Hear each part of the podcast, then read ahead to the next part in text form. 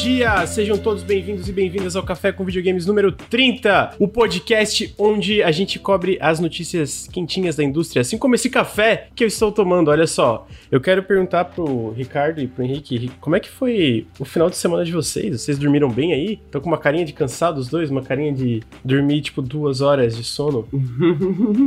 Meu problema no final de semana é que eu vou dormir tarde, aí chega no domingo, eu não consigo dormir cedo. Mas fora isso, descansei legal no final de semana. Joguei bastante Valorant. Mas daí tá errado, né? Val- Chega de Valorant, que nada, cara. Valorant é muito bom, cara. Cada dia mais. Cada Dia dia, mais. mais forte.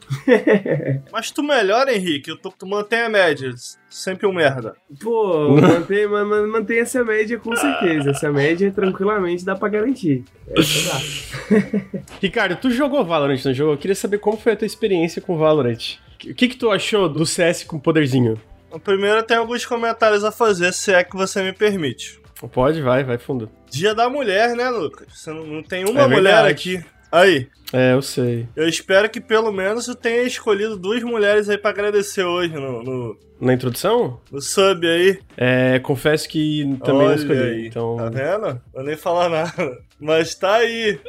Ó, hein, Henrique? Três dias já que a VTube não toma banho, Henrique. Ô, complicado, né, mano? A convivência deve ser difícil, velho. A convivência deve ser difícil. Pergunta pra Letícia. Não é fácil ficar com alguém que toma, não toma banho, velho. Não é fácil passar Oi. tempo com uma pessoa Oi. assim, mano. VTube não gosta de tomar banho, não, mano. VTube gosta de estar na boa, ela. Ricardo, pô, tu jogou. Valorant, não jogou? Eu queria saber como foi a tua experiência com Valorant.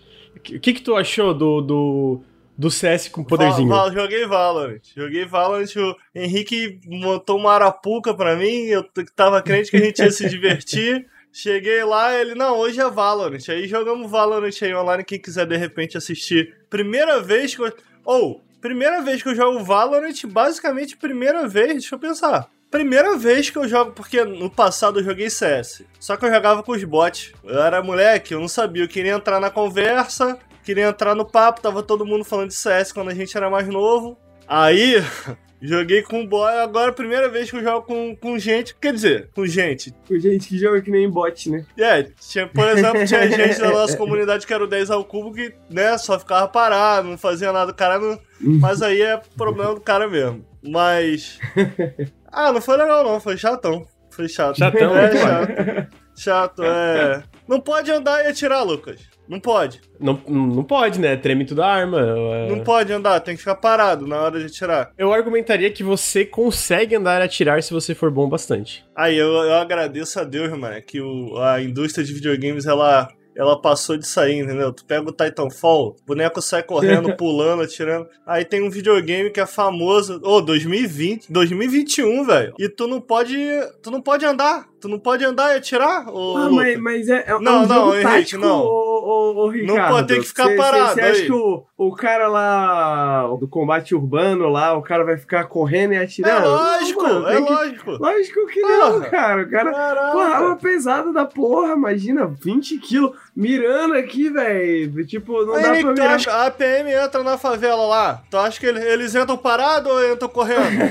não, mas tu já tirou, Ricardo? Já, já Não, deu, já deu bala Deus, de, de- não. de verdade? Não, já tirei aquelas Pô. arminhas de. Como é que é aquelas arminhas de. Chumbinho? Não, não. Né? né? Aquelas que seja paintball, paintball. Paintball. Paintball, Paintball, paintball. é. Mas tá aí, pô, paintball. Tu anda assim, aí tu, pa, aí tu para ali na esquina, aí você dá uma olhadinha ali no paintball. Aí, pá, aí você dá uma É, corridinha. mas aí, aí tu vai ter um problema comigo. Pô, o que, que um, um Gears of War fez pela gente? Adicionou sentido. Tu fica parado, mas tu fica atrás do cover. O, o teu jogo aí. o não, já começa, ô O Lucas. cover é. O Não, não, cover é não, esse, não, é- não, não, tem não. botão pra cover. o cover é literalmente não. a parede. A Não, parede é o não, cover. Não. Você entra e sai da parede Não. assim, ó. Cê- Não, aí o, o boneco, Lucas, ele. Os bonecos têm superpoder. Mas só que não, né? Porque o superpoder dele é assim. É um superpoder mediano. Tipo, ninguém quebra a parede, ninguém dá super pulo, ninguém voa, ninguém. Ninguém de repente é, é, sai tacando fogo nos bagulho. Não, ele tem um superpoder assim. É, é um superpoder dentro do, da lógica do jogo. Que é essa lógica idiota do boneco ficar parado e atirar. Qual que é o superpoder aí, galera do Valorant? Ele, porra, tem uma, tem, tem uma bomba de fumaça, vamos fazer o boneco soltar fumaça. Ah, pô, criativo. Que mais? Que mais? Tem uma boneca aí que é o arco e flecha. Caralho, o poder dela é o arco e flecha. É o arco e flecha, é o poder dela. Que mais? Que mais? Que que, que, que vocês têm de ideia aí? Não, tem um boneco que ele dá um dash, aí fica um fogo atrás dele. Caramba, que demais, hein? Porra! Ah, dá licença, não. Porra, Ricardo, você tava esperando Saints Row, cara. Você tava esperando Saints Row e é, é, é, muito mais nuance, entendeu? Não, o que tu muito me prometeu nuance, foi cara. CS com superpoder. Eu falei, porra, interessante. Não foi. Porra, mas esse é CS, CS, mano. Você fica ali paradinho, esperando o cara aparecer. Porra, fica um minuto ali, ó, marcando a porra do ângulo. Um ângulo, mano, um ângulo, mirando de Alpe aqui, ó. E esse é o seu trabalho, porque é um jogo de time. Não dá, e véio. você precisa exercer essa função pro seu time poder jogar direitinho, cara. Você fica um minuto ali, ó, marcado no mesmo ângulo. Não, agora eu vou te contar uma história que tu para pra pensar, né, Lucas? Tu que tu é formado em, em videogame, né, Lucas? Em, em como é que diz? Jogos digitais aí, tu é formado, né? Aí tu imagina, design de jogos, porra, um, um dos objetivos do design de jogos, o bom design de jogo, entendeu? É fazer com que o jogador consiga visualizar as oportunidades que você tem. aí, pô, beleza, bacana, Valorant aí. Aí tô eu e o Henrique, não, não, fica aí atrás da parede. Aí daqui a pouco o boneco cai morto. Eu, ué, não vi ninguém, não aconteceu nada. Não, pô, vazou o tiro. Eu, quero, mas quando que vaza? Não, aí é difícil de explicar. Ah, tá. Não, aí é difícil. Cara. Caralho! Ricardo, a gente tem que ah, pensar, mano, pô. que é, é, é, você agora que é um, um, um, especialista de xadrez, Valorant é um xadrez moderno, entendeu? No xadrez, o cara ameaça ali o seu bispo com o cavalo dele. Se tu não tiver ligado, meu irmão, o cara vai comer o seu bispo, entendeu? O cavalo come o bispo não, mesmo. Mas e a clareza do xadrez? Todas as Pô. peças estão ali, entendeu? Agora, a clareza do Valorant. Quando que é, Henrique, pra eu tomar cuidado com o tiro que vara? Ah, mas aí é muito difícil explicar. Quando o cara estiver tirando. Aí depende, Ricardo. Ué, Henrique, mas não dá pra saber. Não, aí é muito difícil. Ah, tá, tá bom. mas eu, eu, tenho um comentário para falar sobre tudo isso do Valorant. Eu acho que muito da, das tuas frustrações, Ricardo, é porque tu joga mal, né? Não dá pra andar, não pode. Não pode. O ser humano ser humano não, não, é capaz de andar e dar tiro. É, é não, vê o tiro vindo, morre fácil. Isso, mano, é saber jogar. Falta, o ser falta humano é habilidade. é capaz de andar e dar tiro. O tiro só não vai onde você tá mirando. Não, entendeu? amigo, o negócio é o seguinte: eu tô habituado a jogar a, a, os pilares, o que me formou como um jogador de FPS. Porra, é um Quake, entendeu? Que é um jogo, ó. Tu tá em movimento, entendeu? Tu tem que olhar para todos os lados. velho. Aí, o cara nunca jogou PVP de porra Aí nenhuma, chego mano. lá no CS, chego lá no CS até... Muito calceiro. Última, a última ah, vez que o, que o Ricardo jogou um FPS ah. competitivo, 1998, tá ligado? Quake Sim. 3. É, irmão, entendeu? Fui formado por grandes jogos, entendeu? Por grandes FPS. Não tinha essa pe pequenez, Pô, eu essa concordo, pequen... Ricardo, mas só tem um jeito de atirar no videogame, Ricardo. Não pode ter dois jeitos de não atirar. Não pode, irmão. Não pode, porque olha só. O, aí, ah, não pode andar. Às vezes eu tô parado, mas eu esqueço. O cara começa a me atirar, eu já ando. Eu, ia não pode andar nesse jogo, olha aí. Aí, aí que você treina, cara. É aí que você ah, treina e pratica, entendeu? Prefiro não. Prefiro não. Passo, passo. Deixa pra lá. Quem gosta, gosta, aí vai de problema de cada um, né? Tem gente que tem probleminha mesmo. Aí vai de cada um. Eu prefiro seguir, entendeu? Tem coisa melhor aí pra jogar. Até um Overwatchzinho, muito mais legal tu joga lá com uma Tracer, aí tu, ah não, porque é muito difícil, porque o jogo é difícil, que tu tem que ficar parado. Porra, na, joga com a Tracer lá, mano. Aperta o shift, volta no tempo, aí os caras querem comparar, pô, muito mais, muito mais interessante. Você claramente não jogava de Widow, né, cara? Você ah, claramente pô. nunca Graças jogou de Widow não. no Overwatch. Se tem um negócio que ninguém precisa escolher no Overwatch é Widow e Hanzo, não precisa. oh. Consegue esse programa aí também, Luca? Pô, tô cansado. Começamos bem o Café com Videogames 30, que tem uns recadinhos para dar. É realmente, né, hoje é o dia das mulheres aí, claramente muito bem preparado eu, então fica só meus parabéns que é o que eu posso dar hoje, né? Mas para além disso, tem os recadinhos do Nautilus e do Café com Videogames. Se você curte o Café com Videogames, se você está assistindo ao vivo, se você está escutando no feed, vai lembrar que o Nautilus é financiado coletivamente. Então, se você curte nossos programas, as nossas lives, os nossos vídeos no YouTube, considerem apoiar em apoia.se barra Nautilus ou picpay.me barra canal Nautilus para financiar as opiniões opiniões do Ricardo. Olha só, aqui no podcast é assim que você continua escutando o Ricardo falando merda no seu ouvido às nove e meia da manhã toda segunda-feira. Para além disso, também vai lembrar que a gente tá com essas metas diárias de subs aqui no, no Twitch. Então, se você tá assistindo ao vivo ou se você tá escutando no feed, vem aqui em twitch.tv barra Nautilus Link. Considera escorregar um sub aqui pra gente. Se você assina o Amazon Prime, você já tem um sub, você não precisa pagar, não, não tem nenhum custo extra. É só linkar a conta da Prime com o Twitch e você pode dar um sub aqui de graça, sem, sem um custo extra pro Nautilus. E faz uma diferença, fazendo uma diferença muito, muito grande pro canal. Então, fica o meu apelo para mandar um subzinho, que também é uma coisa que financia as opiniões do Ricardo. Olha só, não tem uma forma melhor de vocês gastarem um dinheiro suado de vocês, vocês suam para ganhar do que financiar as opiniões do Ricardo, é o que eu acredito. Quem dá sub, inclusive, vai lembrar que a partir de dois meses de sub vocês também têm acesso ao nosso grupo do Telegram. Tá aí, tem essa vantagem para dar sub, além de financiar as opiniões do Ricardo. Queria agradecer duas pessoas que apoiam o Nautilus aqui, que é o José Pedro Vieira Bressan e o Kaique Andrade. Kaique, queridíssimo Kaique. O financiamento de vocês permite que a gente consiga continuar fazendo conteúdo aí na internet pelo World Wide Web aí, falando um monte de besteira e fazendo vídeos e, e etc.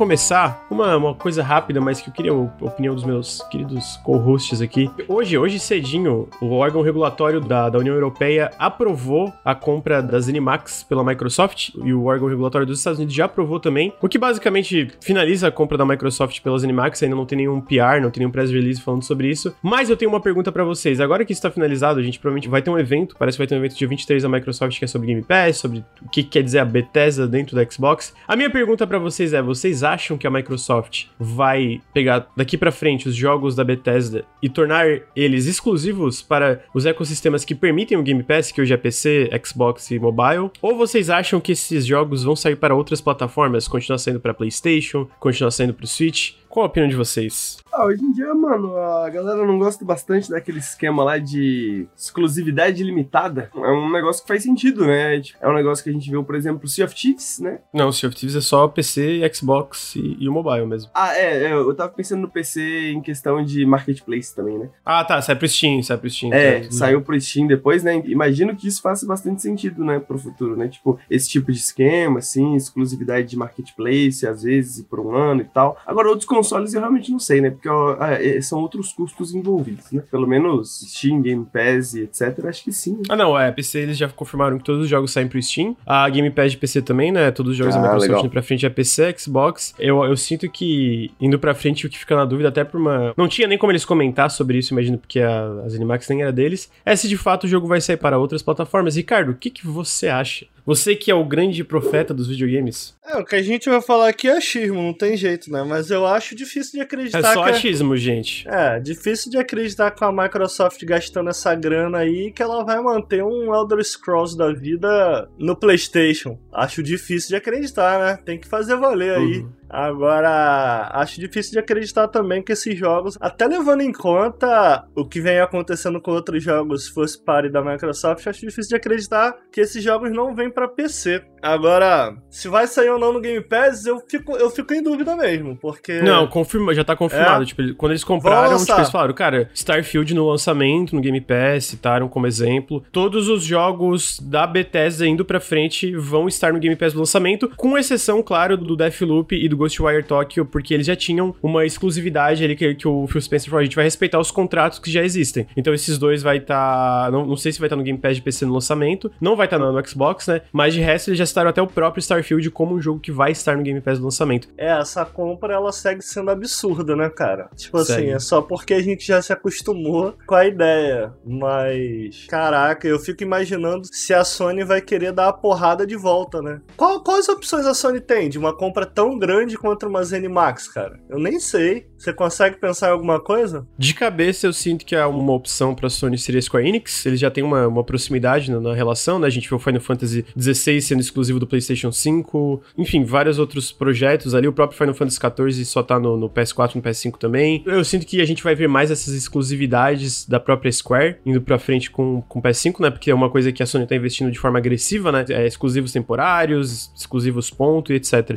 Mas eu sinto que. Eu, eu não sei se a Sony vai, iria ao, chegaria ao ponto de comprar uma publisher, né? No próprio caso da Microsoft, eu, eu, não acho que vai ser acabar aí as aquisições, eu acho que vai ter mais aquisições, mas eu não acho que vai ter uma, uma aquisição desse porte indo pra frente, né? Porque na época que o, eles compraram as Animax, o Satya dela falou, cara, a gente pretende ainda estar tá no mercado a, em busca de estúdios para integrar dentro da, da, nossa organização, né? Agora, desse naipe, eu sinto que é difícil vir uma outra aquisição de uma das publishers, inclusive a própria Sony aí. Eu não tenho mais nada adicionar, não. Não sabia que já havia confirmado o Game Pass, fiquei tava na dúvida se eles iam lançar isso ou não, porque o Game Pass ele já é bom, né? Sem, sem com é. isso, fica assim, ainda mais imperdível. Mas tá aí, foi uma puta compra da Microsoft. Eu tô curioso para ver, porque agora que oficialmente foi confirmado, eu imagino, eu espero que eles falem mais sobre isso, de repente, sobre como vai, vai funcionar internamente essa organização, sacou? Ah, o Phil Spencer fizeram uma pergunta para ele no, no, numa entrevista, tipo, ah, como foi uma compra muito cara, tu tem que manter os jogos no PlayStation para pagar a compra? E ele falou que não, não tem necessidade nenhuma. Ele falou, eu não tô confirmando se vão ser exclusivos ou não, mas na, na questão monetária a gente não precisa manter isso em outras plataformas que não as nossas para se pagar. Pessoalmente, eu sou do campo que acredita que os jogos indo para frente vão ser exclusivos pela mesma razão que o Ricardo comentou, foi um investimento muito alto e eu sinto que a, a ideia por trás desse investimento é crescer o ecossistema do Game Pass, e eu acho que uma forma de isso a gente vê em outros, é uma forma de fazer a galera assinar, é, tipo, esses jogos vai estar no nosso ecossistema de uma forma exclusiva.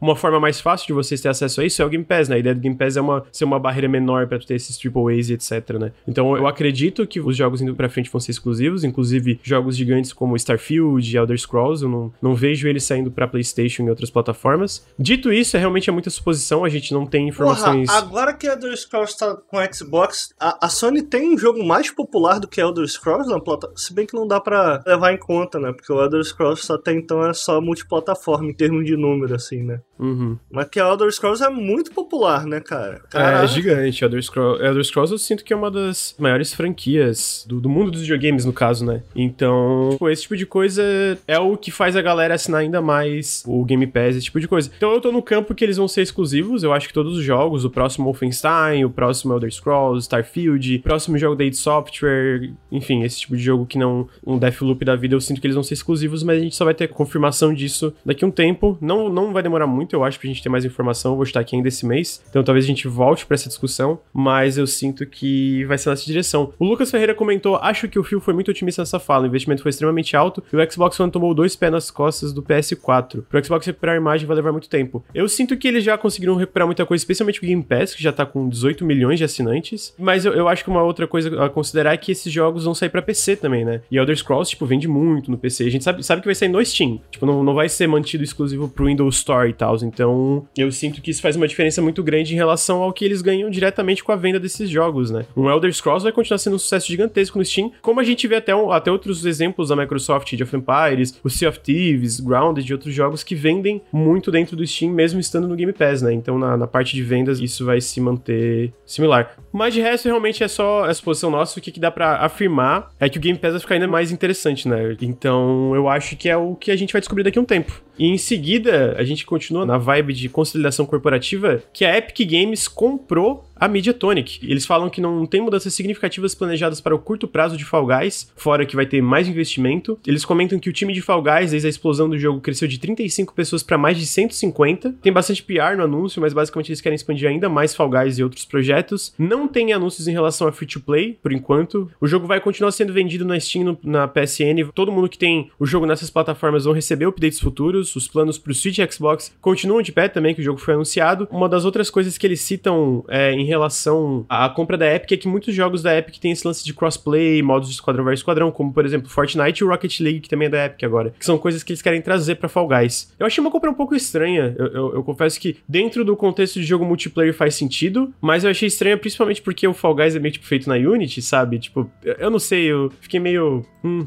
talvez eles tenham planos de transformar o jogo free to play, por isso a Epic se sentiu interessada, talvez viu um, uma coisa para trazer mais gente pra, pra loja, mas eu fiquei um pouco confuso. O que, que vocês acharam dessa, dessa compra? O que, que vocês acharam disso? É um tiro no escuro, né? Porque é, eu nem sei a lista completa do que eles fizeram, mas acho que a grande parada deles realmente. Será que foi só por isso que eles compraram a, a empresa? Só por conta do Fall Guys? Eu imagino que a maior razão deve ter sido Fall Guys, porque, tipo, a Mediatonic também, pra quem não sabe, fez aquele Hateful Boyfriend, teve um outro jogo que fizeram Murder by Case, que é um, é um tipo Phoenix Wright da vida. Então, eu, eu fico na dúvida se ele, eles não têm nenhuma outra. A, a grande IP deles, realmente o, o, Fall Guys foi um baita sucesso, é o Fall Guys, né? E, tipo, mesmo tendo decaído bastante em relação ao lançamento, ainda tem uma comunidade que volta ali a cada temporada e tal. Então, talvez eles tenham visto algum, algum valor nisso, porque eu, eu achei uma compra estranha só. Fiquei, é tipo, esquisito, eu acho, esquisito. Mas tá aí, é uma, é uma compra, né? É uma compra. Fall Guys já deu, né? Então. Oh, mas a nova temporada parece da hora, mano. Ah, já deu já. O. o... eu, eu é. gosto. Eu, eu volto toda temporada, eu gosto, me divirto ainda. Entendi. Mas eu confesso que eu, esse ponto eu esperava um pouco mais de criatividade dentro das fases que eles adicionam. Tipo, elas são legais, mas eu esperava que eles arriscassem mais dentro do, do modelo ali do jogo, sabe? Vou te explicar quando que Fall Guys ficou chato, Lucas.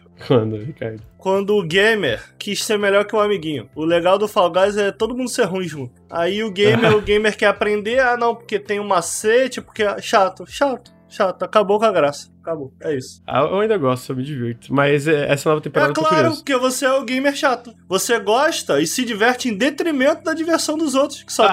quer Galera só quer abrir o jogo, dar um soco na cara, cair, dar risada. Aí tu fica lá levando um negócio sério. Nossa, ó minha coroa aí. É isso. É você que faz o jogo chato. Parabéns. Desculpa, Ricardo, tu me perdoa. Não vai me perdoar, Ricardo? Continua o programa aí, continua o programa. Henrique, o que, que tu acha, Henrique? Ah, cara, eu não tenho muita opinião sobre, porque eu acho que essa, essa questão de ser um tiro no escuro é o ponto, né? Tipo assim, que? Tipo, o que que isso significa, tá ligado? Não dá nem pra saber, não dá nem pra entender direito. Fall Guys está num momento, exatamente nesse tipo de momento, onde se você é a empresa que fez Fall Guys, talvez você esteja, né, querendo investimento, porque foi um puta sucesso, mas eu acho que o futuro é meio incerto, né? Um jogo meio, meio, meio caído, né, Lucas? Meio caído, né, cara? Tipo uhum. Tipo assim, mas, eu entendo, eu entendo, que, eu entendo quem gosta, mas eu admito que para mim, pelo menos, o, o, apelo inicial passou completamente, assim. Eu acho que é aquilo, é o, é o tipo de jogo que que, que volta e, e cai na, nas temporadas, né? Mas eu gosto ainda. Toda temporada nova eu entro. Quando tem roupinha que eu gosto muito, eu entro também. Eu peguei, teve as roupinhas do, do Cuphead, do Mugman. Cuphead, caralho. Vamos, vamos lá, bora, porra. Ah, mas eu achei estranho também. Mas, cara, uma compra mais estranha, tem outra coisa de aquisição aqui que eu achei mais estranho do que essa, é que a Zynga, vocês lembram da Zynga? Ela comprou o estúdio Extra Games. Sabe quem é Extra Games, gente? É o estúdio que fez Torchlight 3. E a Zynga, quem que é mesmo? Refresca a minha memória aí. É o pessoal do Farmville. Ah, estão falindo, né? Então, eles estão com, pelo que eu entendi, eles tiveram problemas de, de lucro, acho que caiu, é, eles não tiveram um trimestre lucrativo, não lembro direito. Mas eles compraram vários estúdios. Um dos estúdios que eles compraram foi a Extra Games, que é o pessoal do Torchlight 3. E eles falam no, no PR que, em parte, veio pelo status do estúdio, né? Que o Max Schaefer, que trabalhou em Diablo 1 e 2 e todos os Torchlights, é o CEO do estúdio. Mas a outra parte é que eles querem expandir as franquias da Zynga para PC e consoles com a Extra Games. Qual franquia? Eu, eu, eu, eu pesquisei, eu fiquei tipo, qual franquia que entra entra na vibe de pensei em console, sabe? Tipo, eu fiquei meio. Então tá, né? Eu sinto que é o tipo de coisa que vai dar merda. Eu sinto que vai dar merda. Ele, esse cara é a galera do, do Fazendinha Feliz lá? É, do Fazendinha Feliz. Entendi. Agora tá, tá fazendo sucesso o joguinho de Fazendinha, né? Com o Stardew Valley lá. É, tá. Mas eu, eu não sei se. Mas a Zinga é do Farmville, do Facebook, sim. É. Mas a Zinga tem um milhão de, de, de jogos, né, cara? Ela tem muita coisa. Pra citar algumas coisas aqui, aqui dela, ah, ela tem o Poker, Words with Friends é dela. Words with Friends é um. Aqui nem tanto, né? Porque é em inglês, mas lá fora é um puta sucesso em inglês. Ah, é? Dá dinheiro isso aí? Mano, a Zynga, é, eu não sei se esse número aqui é recente, mas a Zynga vale 7 bilhões, moleque. Mas ainda tá fazendo dinheiro eles? Ou, Eles fazem muito dinheiro por causa do, do, do celular aqui. Pelo que eu tô, tô vendo aqui, a, a Zynga tá diminuindo seus custos, etc e tal, mas tá aqui, ó. No ano de 2018, a Zynga fez quase um bilhão de dólares, fez 900 milhões de dólares no, no ano. Podia mandar um pouquinho pra gente, né? Hum, podia, né, cara? Se- Seis reais o dólar aí já, mano. Em 2018, a Zynga Tá tinha 88 milhões de usuários ativos mensais. É tipo, mano, a Zynga é gigantesca, assim, É, gigantesca. gente. né? Então foi isso que eu confundi, não foi que eles não foram rentáveis, mas que foi tipo, bem abaixo das expectativas o último, último relatório fiscal deles lá, que eu tinha dado uma olhada. Ah, deve ter caído um pouco, né? Se bem que ah, Uhum. eles migraram pro celular, então, Henrique. Porque antes eles estavam no Facebook, Orkut. Orkut não, né? Orkut? Nem sei.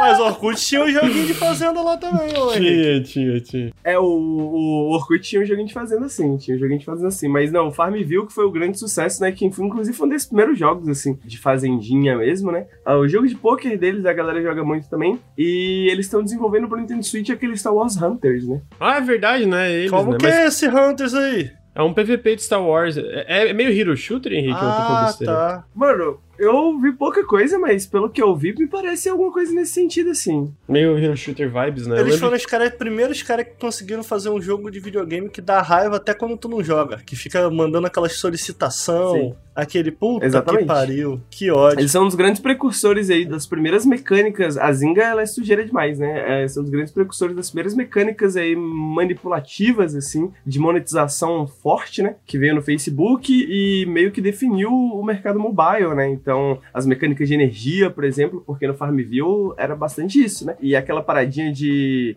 Porra, você quer jogar mais? Convide seus amigos pra jogar. Aí você tem lá uma 300 notificação da sua tia, velho pedindo pra você comprar rabanete na fazenda dela, tá ligado? Você fica, caralho, que Agora, merda, agora até o Nubank faz isso daí, ô Henrique. Já. Exato.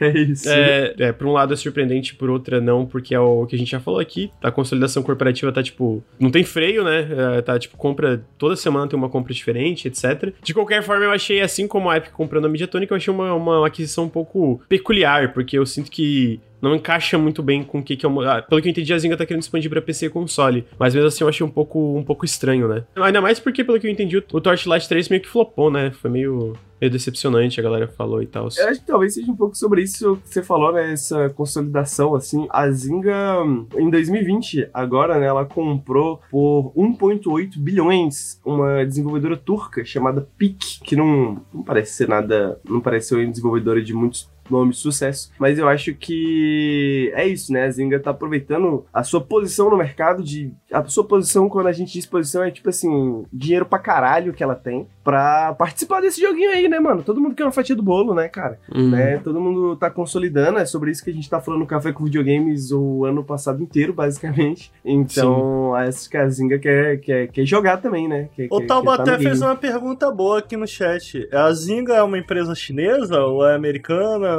Não, ela é americana. Ela é da Califórnia. Eu acho que é isso, eu só achei peculiar. Fiquei tipo, nossa. A gente tem uma outra notícia aqui de uma empresa grande aí que é a Valve, né?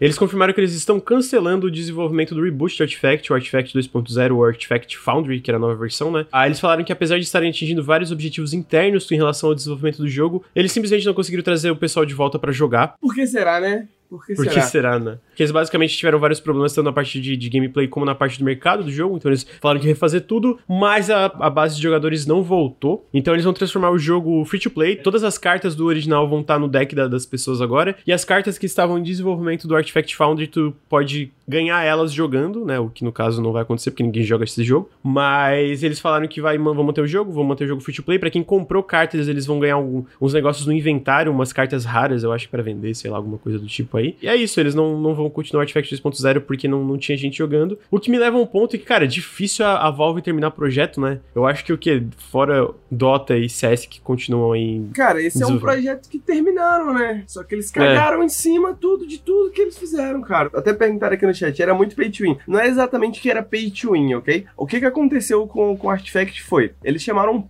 puta designer foda de jogos de carta, o Richard Garfield, era um cara envolvido com o design original de Magic e um cara que tem outros jogos de tabuleiro e outros jogos de cartas maravilhosos. É, tudo que ele faz é muito interessante. O Artifact, pelo tudo que eu li e pelo algumas pessoas que jogaram agora, inclusive da nossa comunidade, o, o Amil e o Tezus, falaram que é bem interessante o jogo, que agora tá totalmente gratuito, é, foi bem radical essa gratuitalização do jogo. É um jogo extremamente interessante, parece ser extremamente interessante, tá ligado? Como um jogo de cartas, parece ter ideias muito interessantes, assim, é que ele tem uma ideia meio de lanes, né, como parece um MOBA, de certa forma. Cara, dá para confiar no, no, no, design do, do Richard Garfield, mas o próprio Richard Garfield falou que, cara, a Valve precisava desses sistemas de monetização, né, e eles incluíram isso. Basicamente era um jogo digital de cartas, mas o mercado do jogo é basicamente o mercado de um jogo físico de cartas. Só que essas cartas não são físicas, você tinha que comprar basicamente. Então por isso não é pay to win, né? Porque você não diria que Magic é pay to win. Obviamente que para você ter um deck viável de Magic você precisa gastar bastante dinheiro, mas eu acho que não é exatamente o que a gente chamaria de pay to win, né? É, é só questão de que era um jogo absurdamente caro, né? Pay to play, exatamente. Você,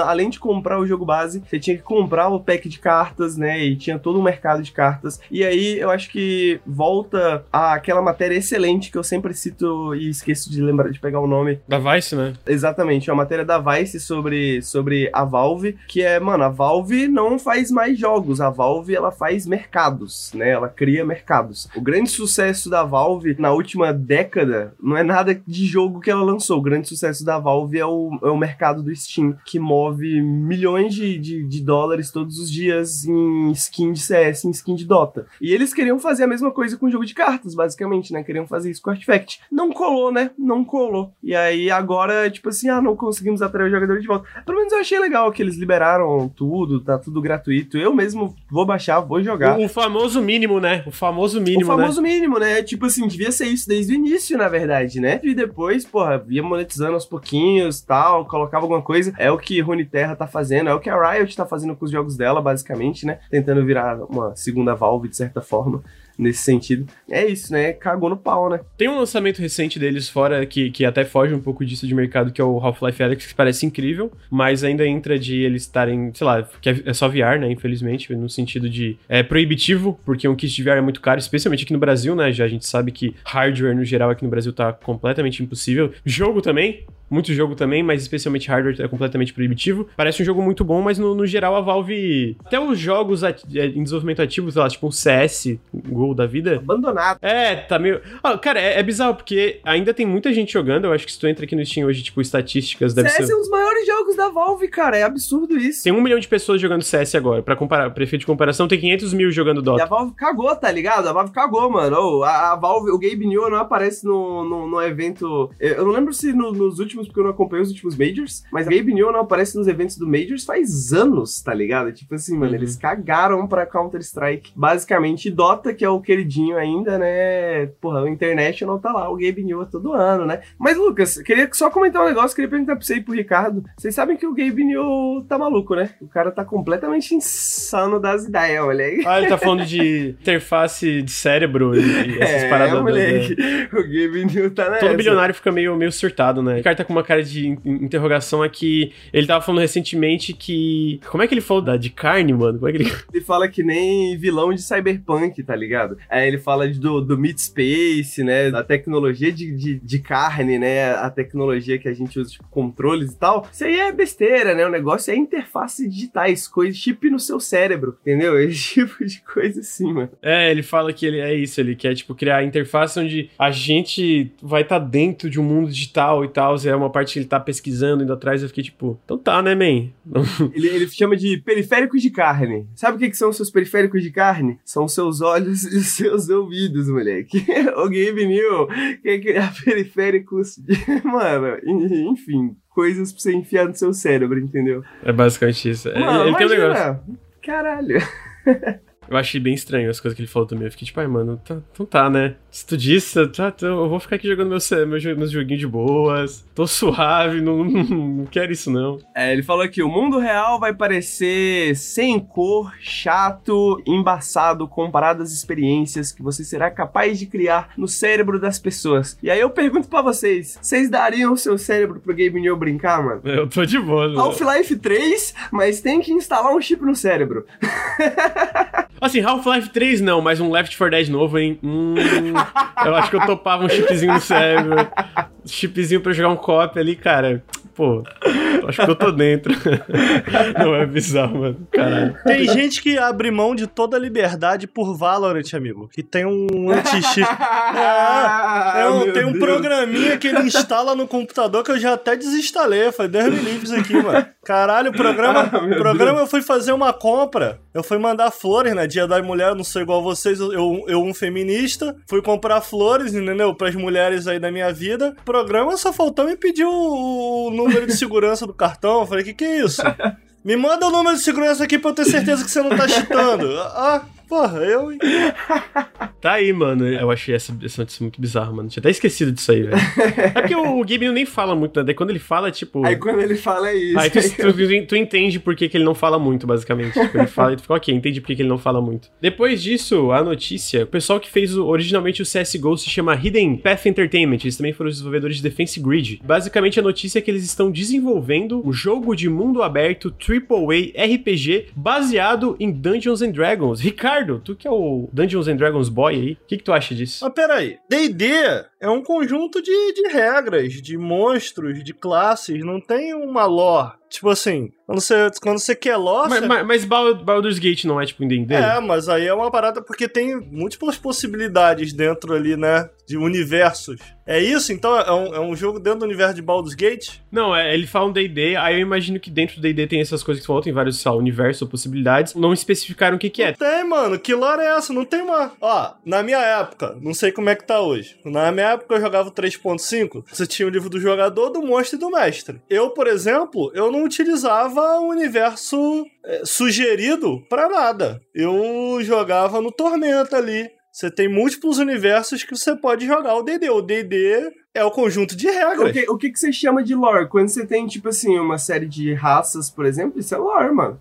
Você tem, tipo, uma, uma série de classes, isso é lore, entendeu? É, ok, você tem razão. Não, o que eu quis dizer com lore, tipo assim, você não tem um, um universo pré-estabelecido de ah, a cidade, esse aqui é a cidade, esse daqui é o rei, que é necessário para tu desenvolver ali o bagulho. Ele segue as ideias meio que de fantasia, ali que foram, né, criadas lá atrás de Tolkien, etc. Então ele segue sabe, o mais clássico possível. Ó, o que o Cateativa tá falando que o D&D tem cenários oficiais. Eu entendo a pergunta do Ricardo, tipo assim, baseado em D&D quer dizer que é baseado nesses cenários oficiais, por exemplo, de D&D? Isso, é, essa é a minha questão. Ou é baseado nas regras de D&D, como, por exemplo, Baldur's Gate, né? E, e, eu, eu diria que é pro segundo caso, né? Eu diria que é mais, é mais pra ideia de ser baseado num mundo de fantasia, um mundo meio hard grit, assim, né? De tipo, porra, você tem magias, mas também não é aquela coisa, assim, né? Tipo, porra, tudo Sword and Sorcery, né? Eu posso complementar aqui. Eles falam que estão trabalhando jogo de mundo aberto, RPG, fantasy RPG que vai se basear dentro da franquia Dungeons and Dragons. E aí, para complementar, o, a PC Gamer fala aqui que Whitney Beltran, que tá trabalhando como, se não me engano, escritora do jogo, ela tem créditos no Van Richen's Guide, Guide to Ravenloft, que é um suplemento para a versão tabletop do D&D que escreve mundo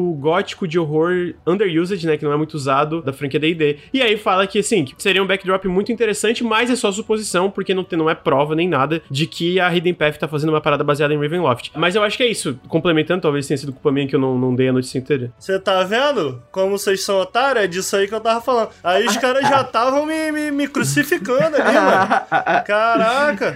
Eu nunca vou julgar o chat por te crucificar. Ah. Mas, continuando, eu fiquei um pouco surpreso porque eu nem sabia que esse estúdio era grande assim. Eles basicamente trabalharam em muita função de suporte para o Age of Empires 2 Definitive Edition ao próprio CSGO, mas aparentemente a Wizards of the Coast eles estão investindo bastante em videogames, né, agora. Que tem o Baldur's Gate 3, tem o Dark Alliance, que é aquele hack and slash que eles estão fazendo um, um, jogo novo. Agora, esse jogo foi confirmado, que é um, pô, AAA, third person, Pô, open world fantasy RPG. E, a- pra além disso, também tem aquele jogo de ficção científica que tá sendo desenvolvido por um estúdio novo, fundado por veteranos da BioWare dentro do Wizards of the Coast, né? Eu queria uma clarificação nesse sentido também, porque, tipo, acho que nada disso são projetos internos da Wizard of the Coast, né? Se eu não estiver enganado, ela tá, no caso, licenciando, né? As IPs dela pra que jogos sejam desenvolvidos em cima, né? Cara, eu acho que não é só licenciamento, eu acho que eles estão ajudando no próprio financiamento. Por exemplo, esse jogo sci-fi que eu citei sendo desenvolvido por veteranos da Bioware é um estúdio que a Wizards of the Coast fundou. Eles fundaram Ah. junto com esse pessoal, tipo, eles que estão bancando o estúdio, é um estúdio do, da Wizards of the Coast. Eu até botei aqui chamado Archetype Entertainment. E a Wizards of the Coast anunciou que é o estúdio de jogos deles que estão desenvolvendo um RPG sci-fi multiplataforma. Ah, interessante. Eu sinto que eles têm mão na parte de financiamento, porque tu vê o próprio Baldur's Gate 3, que tu vê que é um AAA, eu sinto, na, na minha visão, ele é um jogo bem ambicioso, atento que tem vários estúdios trabalhando no Baldur's Gate 3, e tu vê que não tem uma publisher, por assim dizer, é a própria Wizards of the Coast, que também é um caso do Dark Alliance, etc. Eles falaram recentemente, a Wizards of the Coast, que existem sete ou oito jogos baseados em Dungeons and Dragons sendo desenvolvidos. Pode ser que nem todos sejam financiados por eles, de fato, mas eu sinto que pelo menos alguns são, entendeu? Não, isso faz muito sentido.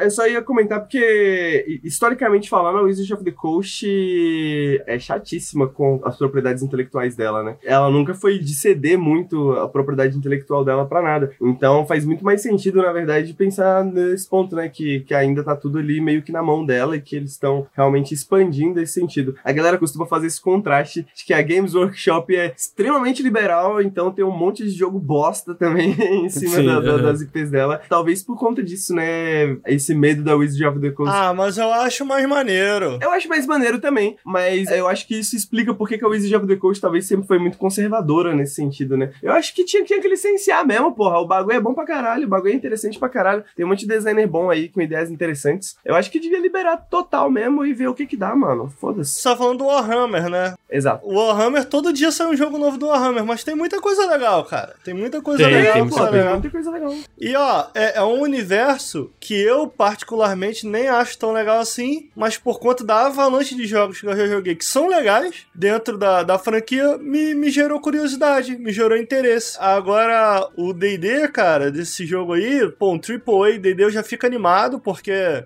ainda é hoje o cenário que eu mais curto jogar, ainda é fantasia, né? É foda, cara. Eu cresci moleque imaginando, querendo umas paradas mais. Porque a gente sempre teve jogos muito legais, né? Baseado em DD, o Baldur's Gate tá aí e tal. E a gente tinha outras, outros esquemas também. É lógico que não é de DD, mas tipo assim, essa vontade de jogar algo de fantasia e tal. Então, pô, tinha Diablo, tinha Dungeon Siege, tinha de, de vários tipos, né? De jogos, tinha um monte de coisa. Eu tô, porra, um AAA de D&D. E aí, cara? Será que vai ser squad-based assim? Será que vai ser mais Dragon Age Inquisition 3D? Será que vai ser mais um Path of Exile? Será que vai ser mais um Elder Scrolls sozinho? A gente não sabe, né? Tô curioso, tô curioso. É, eu acho legal também. É, citaram no chat, pelo que eu li na última vez, realmente é isso. A do Wizard of the Coast foi a divisão da Hasbro que deu mais dinheiro. Eu, eu sinto que um pouco disso é pela própria pandemia, no sentido de eu imagino que brinquedo físico deve ter caído um pouco as vendas. Mas ainda assim, a, a Wizard of the Coast tá dando muita grana mesmo. assim. é uma das razões, talvez, de eles estarem investindo na área de videogames, né? Que é uma coisa que eles podem aumentar a própria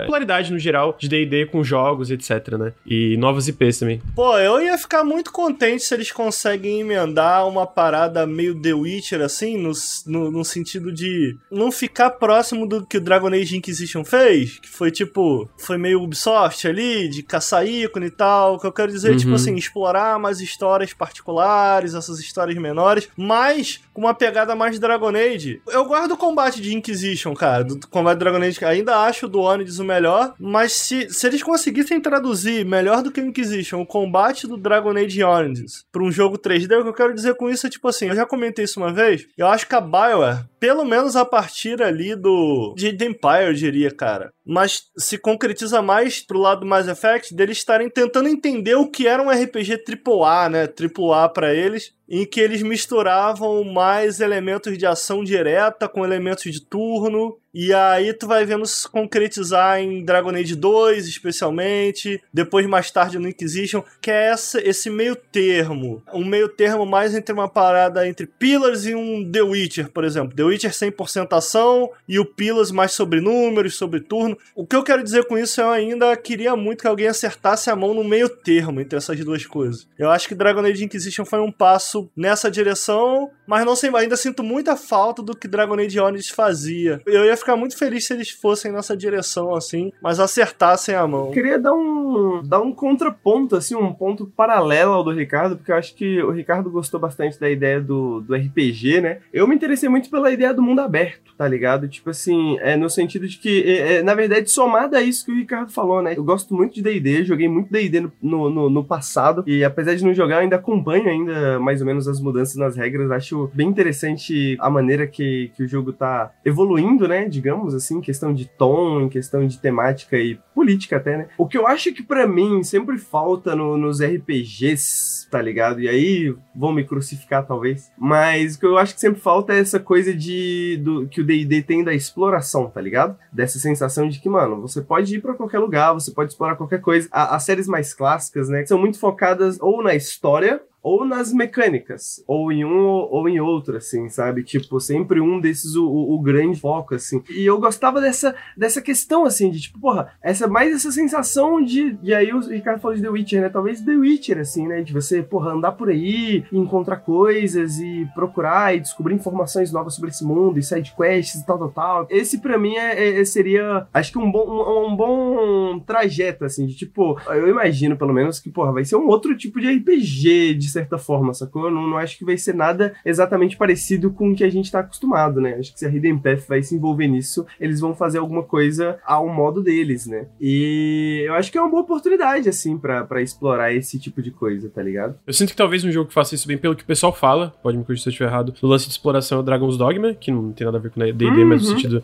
uhum. no âmbito de RPG, né? Até, tipo, já vi uns vídeos, pô, explorando de noite, aquele, tipo, é realmente uma noite escura, tá ligado? Total. Tipo, de tu ter cara que tá com a tocha e tal, tal. Então, eu sinto que esse tipo de coisa da parte de exploração, de tu tá realmente ser um, vamos dizer, um aventureiro, né? Tá se aventurando nesse mundo. Eu acho que é uma coisa que com certeza faz falta. Eu não manjo de D&D, então, mas eu, eu sinto que RPG no geral às vezes peca um pouco nisso, não, não consegue passar essa sensação muito bem. Então, eu espero que dentro desse mundo aberto eles consigam fazer isso, porque é o tipo de coisa que eu queria ver mais em RPGs, né? Então, eu concordo contigo nisso. Eu ia comentar isso, né? Tipo, exatamente, eu queria, queria ver mais essa questão de exploração, porque, tipo, você pega Divinity Original Sin 2, tá ligado? Tipo, mano, tem por que você querer competir com Divinity Original Sin 2, sacou? Tipo, no campo de RPG. Não tem por que você querer competir com Baldur's Gate, sacou? Já são grandes jogos à sua maneira e a Hidden Path acabou de chegar, entendeu? Na, no campo, né? Então, eu acho que é essa oportunidade deles de fazer alguma coisa diferente. A gente já tem várias coisas de fantasia baseada em exploração e level up. Eu quero uma parada que explore as histórias, a lore da parada. A gente tem o Elder Scrolls faz isso, pô. É um jogo extremamente baseado em você ficar Verdade. explorando o mundo,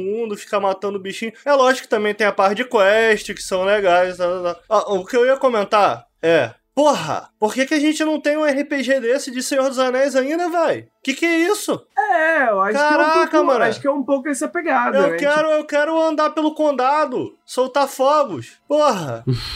Caraca, mano. Quando que vão me deixar fazer isso, cara? Quando que vão me deixar entrar lá no mundo dos elfos? Eu, eu acho que pra mim essa que é a fita. Eu vou falar aqui qual que, qual que seria o meu sonho, ok? Pra mim, mano, eu queria um jogo de RPG nesse formato aí que eles estão propondo, mas tipo meio Destiny 2, entendeu? Meio jogo como serviço sim, talvez online, sacou? Mas essa questão de, de você ter esse mundo relativamente permanente, sacou? Que, que você tem coisas novas, você pode explorar de novo, você tem coisas acontecendo nele o tempo inteiro e tal, tal, tal. Diferente de, de, de algo extremamente scriptado. Ou, ou se não scriptado, é sempre muito branching paths, saca? É, tipo, é sempre muito. Tipo, porra, você tem 10 formas diferentes, o caminho é o mesmo, mas você tem 10 formas diferentes de você alcançar, sacou? Eu queria algo que fosse mais mais aberto, de alguma forma. Só que eu queria um Breath of the Wild de D&D, entendeu? Bom, eu não sei se vocês têm mais alguma coisa a acrescentar, a gente pode ir pro próximo. Além de sonhos e devaneios, não.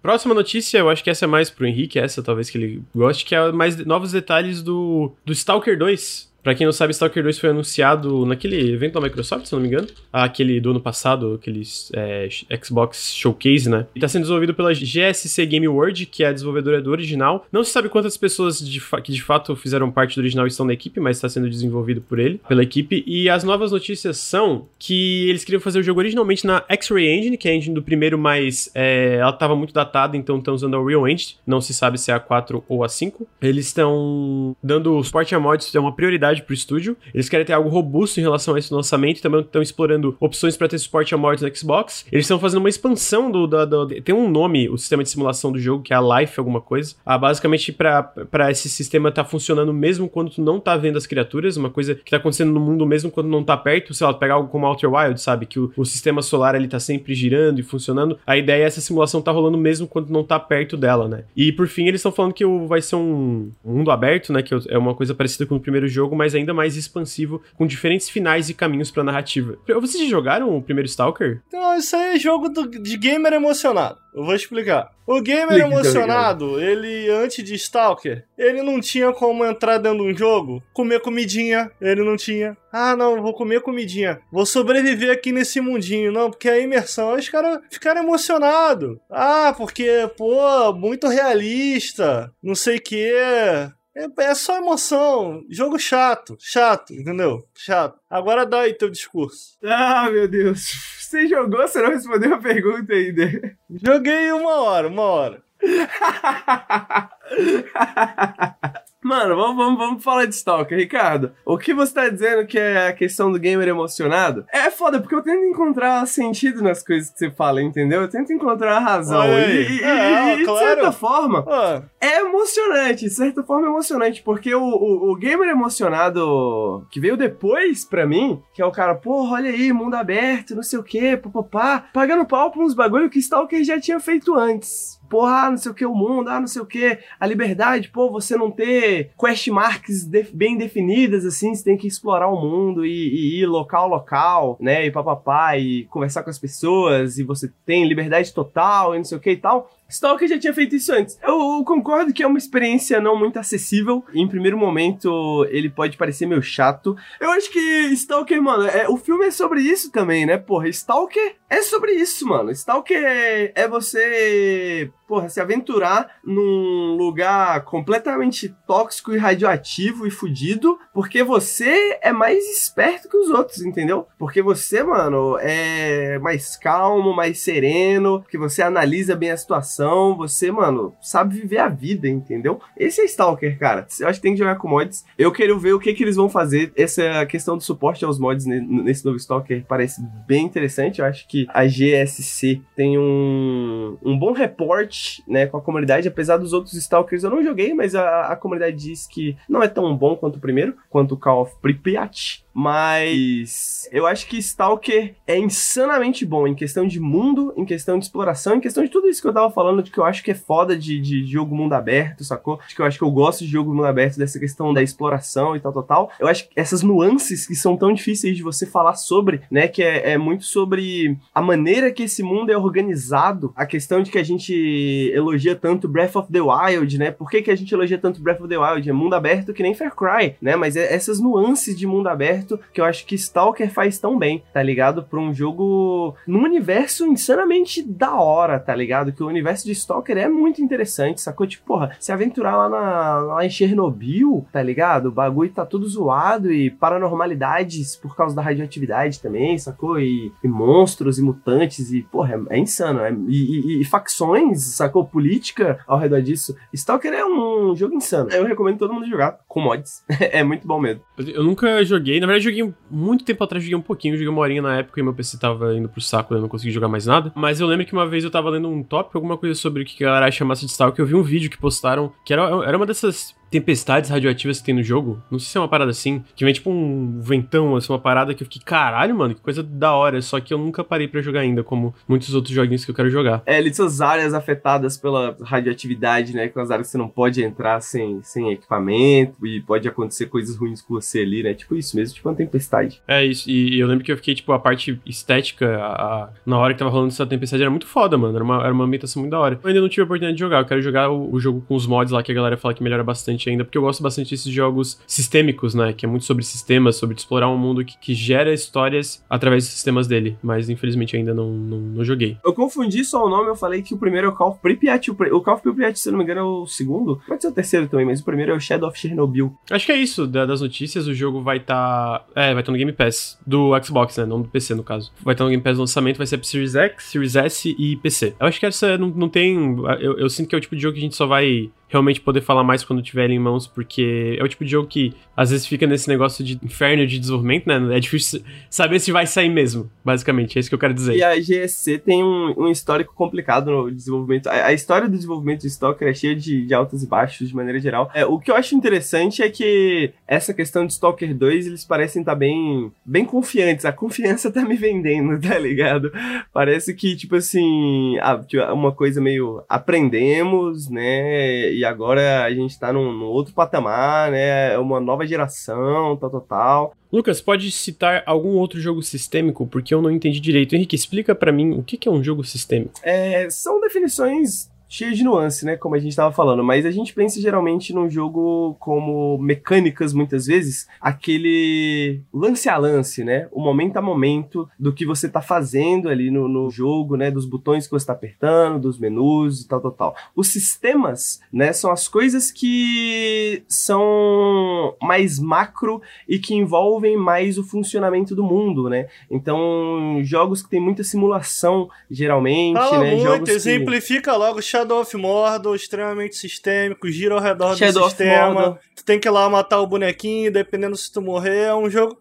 As histórias são criadas através desse sistema, através. Breath of the Wild. É, Breath of the Wild é um bom exemplo. Ele tem múltiplos sistemas, múltiplas mecânicas que conversam entre si, e aí vai desde mecânicas controláveis pelo jogador até mecânicas, sistemas de como ele funciona dentro da lógica do mundo dele, que é um, um personagem que de repente ele quer ser teu amigo e ele te caça no mapa, e de repente ele, tu, do nada tu se encontra com ele no meio de uma batalha. Aquele momento ali não foi scriptado, ele foi ditado por um conjunto de sistemas que criou uma história momentânea ali para você. O próprio Far Cry faz isso também. São jogos mais mecânicos, sistêmicos. É, acho que essa que é a questão. Não sei se são jogos mais mecânicos, né? Eu acho que, por exemplo, você pega um Devil May Cry, sacou? Ou Street Fighter. São jogos que são extremamente mecânicos, né? É Porque no sentido de que, de que você tem movimentos super precisos, né? Você tem combos, que eu acho que tem a ver com esse momento a momento, lance a lance. Eu acho que a questão dos sistemas tem a ver com essa, os mecânicas, elas se organizam, né? Mas eu acho que tem a ver mais com essas mecânicas mais macros de organização do mundo, né? Isso, de organização isso. de como esse lugar funciona e coisas que estão acontecendo, como o Ricardo falou, às vezes independente do jogador, né? Independente do seu apertar de botões, né? Tem coisas acontecendo. Harvest Moon, Stardew Valley, né?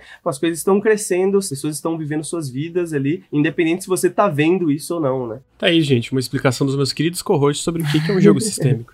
Eu passo o trabalho pros outros. É, eu só acho engraçado que o cara que é formado em videogame aí não, não sabe explicar o negócio, mas tá tudo bem.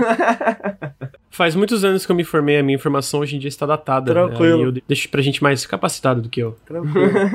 não, só foi um adendo aí. Próxima notícia em questão, uma notícia que vai deixar o Henrique muito feliz também. O Ricardo não sei, porque eu não sei o que ele achou do jogo ainda, vamos descobrir agora, eu acho. Mas que o Loop Hero, ele basicamente vendeu 150 mil cópias, teve 150 mil jogadores no, após um dia de lançamento. Tá crescendo ainda, ele tá com mais de 50 mil jogadores simultâneos. Inclusive, ele tá, ele tá, continua em segundo no top seller global do Steam, tá chegando em 5 mil análises ali, né? Eu imagino que tá sendo um grande sucesso, ainda mais que é um time de desenvolvimento pequeno, são apenas quatro pessoas. Eu fiquei feliz, sempre fico feliz quando tem essas histórias de sucesso de times menores, ainda mais quando é um jogo tão peculiar, como é Loop Hero. Um jogo sistêmico, né? Como Loop Hero. Um jogo sistêmico, ele é um jogo sistêmico, eu acho que ele entra nisso. E eu queria saber, antes da opinião do Henrique sobre essa notícia, Ricardo, eu vi que tu tava jogando Loop Hero ontem, e eu vi que tu elogiou o jogo no Twitter, então não vem falar que tu achou uma merda, porque daí já é mentira. Queria saber o que, que tu achou do Loop Hero. Não, é porque vocês ficam colando em mim, vocês estão estereotipando, é o estereótipo do homem negro, é racismo, inclusive. Caralho, toma no cu, Ricardo.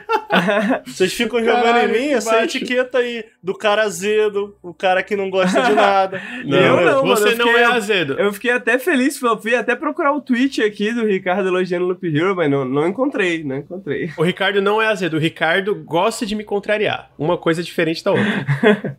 Entendeu? Vocês ficam deslegitimando a minha chipada aí com o jogo. Que vocês fazem. Aí, agora, eu sou obrigado aqui a manter uma postura. Porque é isso que eu faço. Eu mantenho uma postura de seriedade aqui no podcast. Porque o Lucas. Aí, o que que acontece? O cara depois entra na live e fala assim: Não, porque o Lucas gosta de tudo da Devolver. Pô, vou falar que o cara tá errado? Tá certo, tá certo.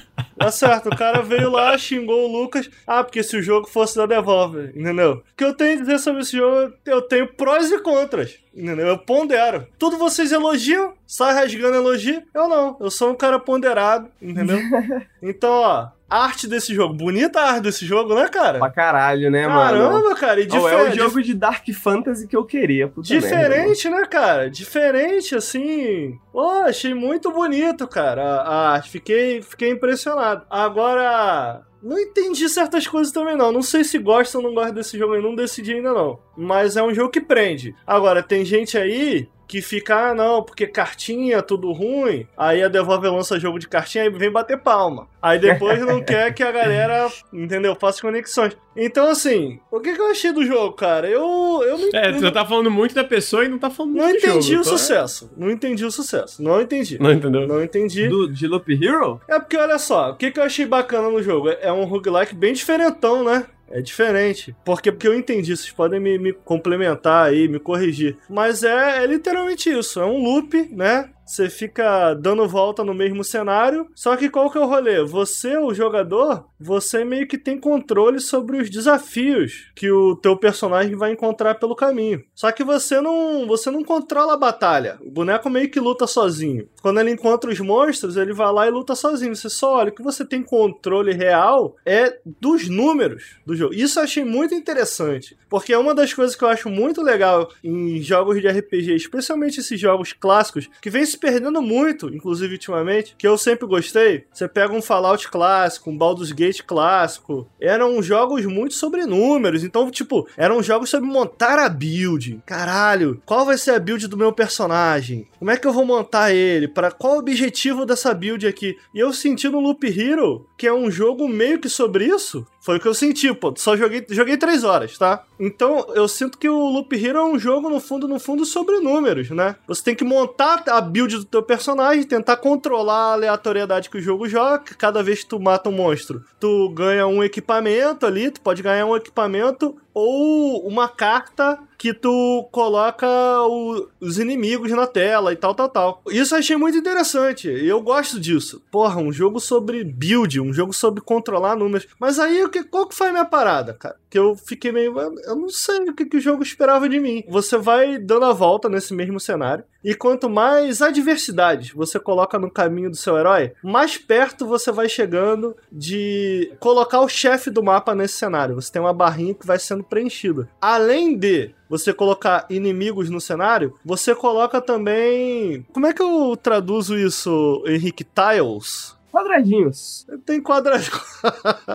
você tem quadradinhos que você coloca, tipo assim, o herói se lembra que o mundo meio que acabou. E o herói, ele tá se lembrando de como o mundo era e tal. Então você coloca, tipo assim, ah, pô, ele se lembra que ali tinha uma montanha. Ele se lembra que ali tinha uma floresta. E quando você faz isso, isso altera valores do jogo, por exemplo. Eu percebi uma coisa, quando eu boto oito pedras e morros lado a lado, ele cria uma grande montanha. Então, a grande montanha, ela passa a curar o jogador em 15 de vida por dia, né? Porque enquanto teu jogador vai andando pelo cenáriozinho, o dia vai passando. Demora uns três dias pra você dar uma volta completa, por aí. E aí, onde que eu quero chegar? Você tem que controlar a aleatoriedade do mapa, tem que controlar os números, mas aí no final tem um chefe. E aí, tipo assim, eu cheguei no chefe na minha terceira run sem morrer. Fui só desistindo, porque ele é um. Eu falei que ele é um roguelike, mas ele é um roguelite, na verdade, né? Porque quando tu morre, uhum tu pode construir umas paradinhas, e aí tu retém alguma coisa, né? É isso? Tô falando besteira? Tu vai melhorando, basicamente. Isso. Tu, tu ganha certas vantagens quanto mais tempo tu joga. Tu tem novas isso. construções, tu pode construir na tua vila, que dão certos bônus pro teu personagem, basicamente. Não liberam novas classes ou coisa do tipo. Aí onde eu quero chegar? Qual que foi o meu problema com o jogo? É um jogo sobre números, é um jogo sobre construção de build,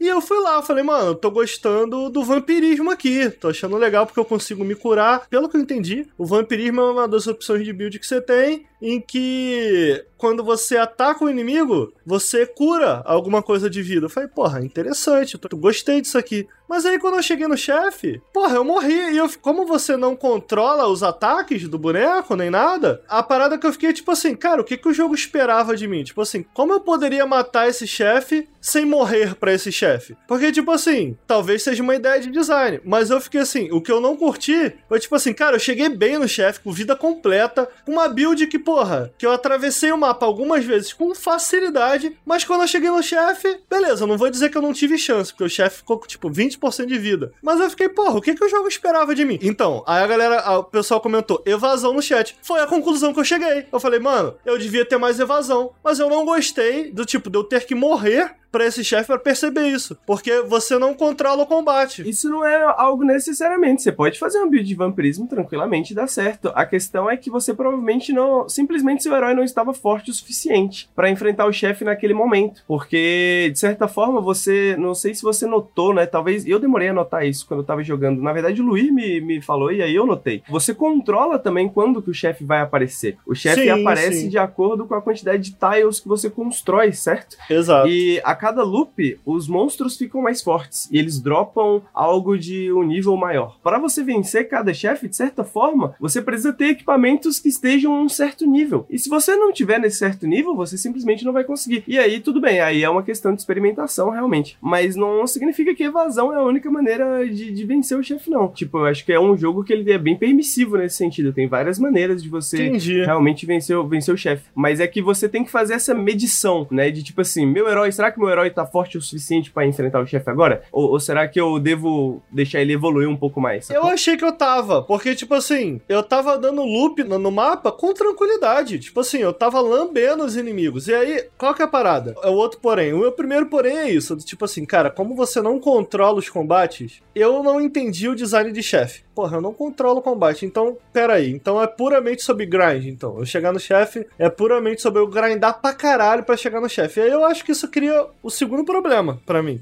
Avançar no jogo é divertido, é legal, é gostoso de você ir muito porque conforme você avança, você vai montando a sua build, né? Eu, eu acho esse, esse loop divertido, mas recomeçar é extremamente chato, porque como é um jogo sobre grind, você dificilmente vai morrer para um inimigo, bom, da experiência que eu tive. Eu só, joguei o primeiro mapa. Você dificilmente vai morrer para um inimigo, tipo assim, nossa, esse inimigo é muito forte, como eu posso derrotá-lo? Tirando o chefe, né? Então, recomeçar é um processo chato. Como é sobre grind, tu fica aguardando. Tipo, beleza, eu tenho que chegar no nível 8 de novo. Foi mais ou menos nesse nível que eu enfrentei o chefe. No, no, primeiro capítulo, né, que é dividido por capítulos, realmente foi tranquilo, mas o segundo capítulo eu morri pra caralho pros monstros. Tá ligado que cada é, inimigo, eles pode ou, ou não ter uma habilidade no primeiro capítulo, ou não tem nenhuma habilidade, mas a partir do segundo capítulo, eles têm uma habilidade. Então, tipo assim, por exemplo, a aranha, ela joga uma teia em ti. Então, Você fica presa tu... na teia. Aí tu tem que atacar, o teu ataque, em vez de dar dano no quem tá atacando, ele vai primeiro quebrar a teia para depois atacar os inimigos. Cada inimigo vai ter uma habilidade dessas, e além de eles serem mais fortes no geral. E além de ter mais inimigos no geral, porque tu libera mais tiles, né? Não, beleza, mas tu não tem controle sobre o combate. Mas aí também eu acho que vem a questão de ser um idle game, sacou? Tipo assim, eu acho que esse é o momento em que você vai e, e responde a menina lá no, no, WhatsApp, entendeu? E aí você volta lá e vai pro ah, jogo. Assim, eu, eu não concordo com isso do Henrique. Eu acho que sim, se é chato, é chato. Mas uh, eu, eu, sinto que esse é um problema mais do primeiro capítulo que necessariamente do segundo, porque no segundo eu tive que ter um papel muito mais ativo criativo ali em tomar cuidado pra não morrer durante o loop mesmo. Então, tipo, não era só deixar ele no automático pra Entendi. chegar no chefe e tal. No segundo, eu tava toda hora pensando, pô, será que eu boto esse quadradinho que pode dar um campo de goblin ou boto um negócio a mais de aranha, porque senão isso pode me matar. Mas eu sinto que eu consigo entender a frustração no primeiro capítulo, porque realmente é um pouco chato até chegar no chefe. É mais. É, é mais marasmo. É, é porque, tipo assim, na minha terceira run, eu senti que eu tinha entendido o,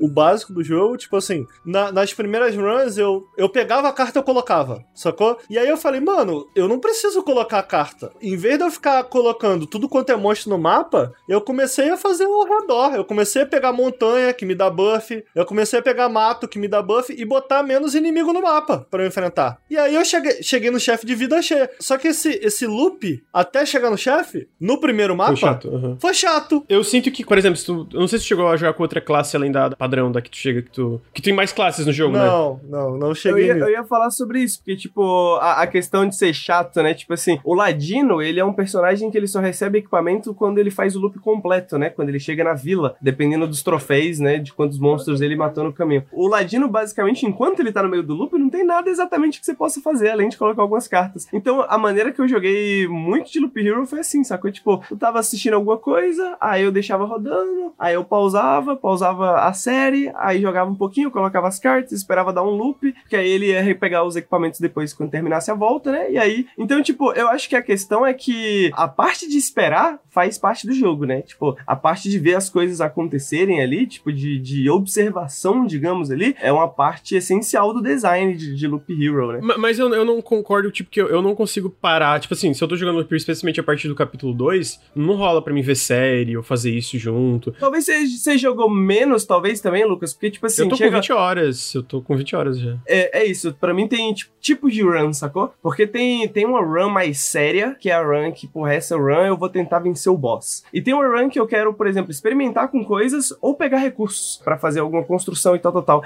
E essas, principalmente essas runs de pegar recursos, são essas runs que, mano, principalmente quando, sei lá, tô, justamente tô assistindo o BBB e, e deixo o jogo rodando e tal, e coloco as coisinhas. Então, mas é isso. Eu acho que o meu problema com o jogo é, tipo assim, ele pode ser meio boring, assim. Ele pode ser meio. Assim, eu gostei do jogo. Eu achei divertido. Achei, Uhum. achei o jogo interessante. E, porra, que pixel art maneira. Rapaz, É caramba. bonito, cara, é bonito pra caralho. é Puta pra que caralho. pariu. Eu também acho. Uns comentários na- no, no, no Twitter, alguma coisa falando que esse jogo é feio. Eu fiquei, caralho, mano, esse jogo é Porra, lindo, velho. cara, é A pixel art dele é muito da hora, mano. Muito da hora. Então, eu, eu, eu não amei, mas eu achei legal. Achei um- uma mistura de elementos meio nova, assim, pra mim. Especialmente pra mim, que não, eu não sou muito de jogar idle game, né? Mas, mas eu acho que é isso. é, No fim, eu queria falar mais porque eu, eu fiquei feliz. É um, é um jogo que é isso, quatro pessoas. Eles fizeram uma parada diferenciada, eu sinto, e ele tá vendendo muito bem. Cara, é- é- na, na- a minha concepção é que ele já é um sucesso, né? Tipo, pô, o jogo bater ali 50 mil, 60 mil pessoas jogando simultaneamente é um número alto no Steam, ainda mais Sem um jogo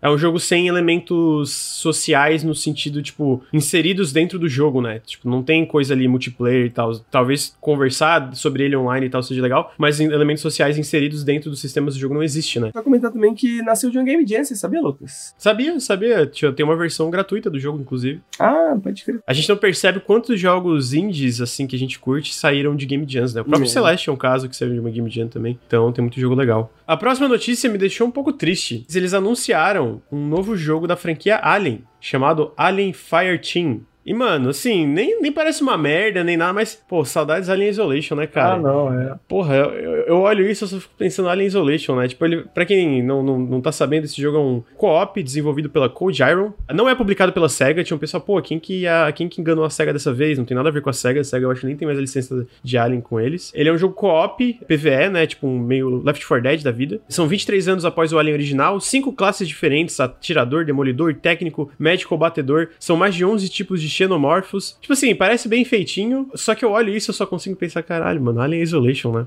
Porra, tem um Alien. Eu esqueci a porra do jogo. É, eu esqueci o nome, mas tem um que tem um co-op muito interessante, tá ligado? Eu lembro de ter jogado um pouquinho com os amigos e foi muito divertido porque ele é um co-op assimétrico, né? Você tem esses jogadores co-op e um controlava o xenomorfo, assim, você andava pelos Não é Alien. Predador? Eu acho que é Alien vs É, Predador. Se pá. Eu achava esse jogo mó merda, mano.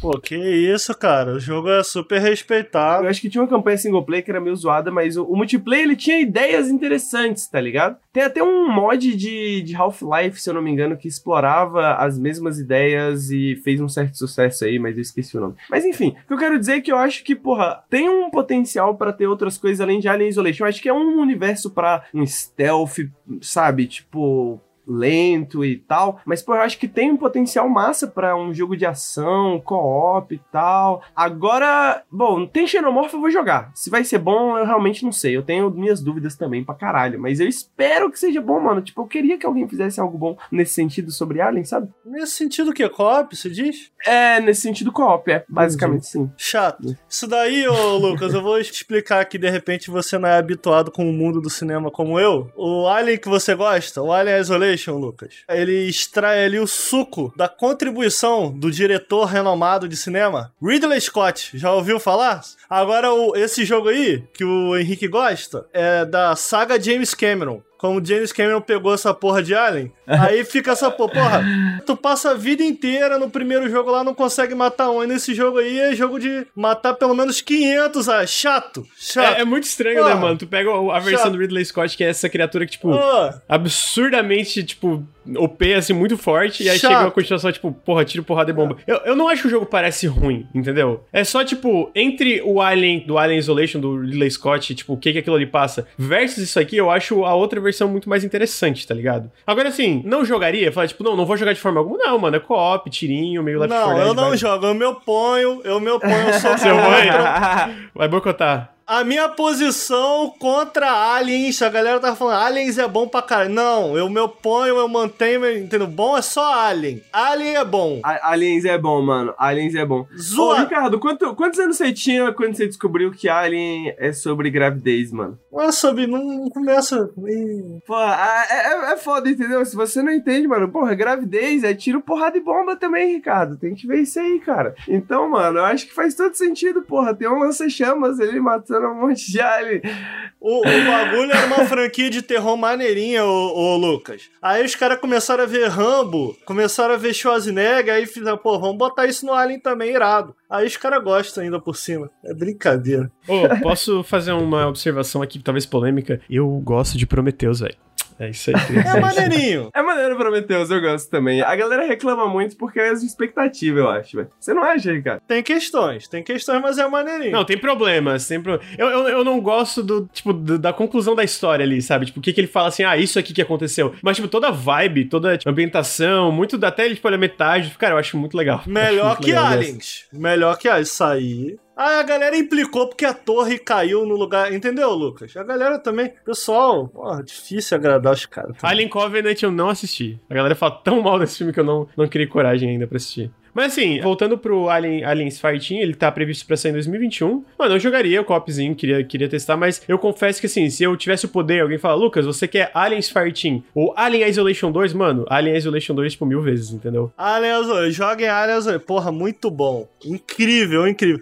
Será que o Ridley Scott já jogou Alien Isolation, Lucas? Devia, devia. Ah, já deve ter jogado, hein, velho. Devia. Porra, Pô, cara. eu sinto que a história do Alien Isolation ali, é- até isso eles acertaram, mano. Porra. Tipo assim, como uma continuação, tá ligado? De, de... E, porra, até nisso os caras acertaram, mano. Mas Parabéns. sabe qual que é a fita, mano? O que era legal do Alien vs Predator, mano? Tipo, porra, é muito legal você ser caçado, porra, ah, Alien. Porra, da hora pra um pro filme, o filme da hora, entendeu? O filme é bem da hora. Mas, porra, você tá num videogame, você não quer ser o Alien também, não, mano? Você não, não. quer, você não, você não quer, você não quer ver, tipo, como é que é um xenomorfozinho assim andando? Videogame tem que acabar. e- e- ah, sei lá, tá ligado? Eu acho que esse jogo não parece explorar a ideia de você controlar um alien, É. o que eu acho que é um erro, sacou? É, não tem, tu só controla Não os humanos. pelo isso que eu ia perguntar. Eu acho que isso é um erro, mas assim, vai que tem alguma coisa interessante além disso, né? Talvez não, provavelmente não. Tá aí, né? Mais um, Left 4 Dead.